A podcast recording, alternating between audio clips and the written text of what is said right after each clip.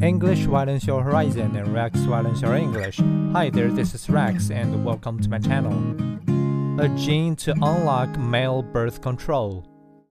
Despite its occasional side effects, the contraceptive pill has on the whole given many women freedom and relief.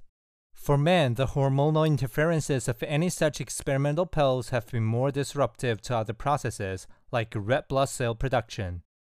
None of the tests of injections, gels, or hormonal pills tried so far has advanced beyond a clinical trial.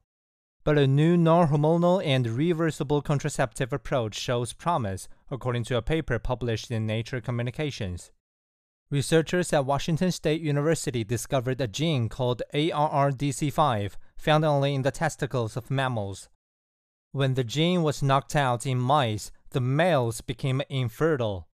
This was because 98% of the sperm they produced had misshapen heads and therefore could not swim well or fertilize an egg.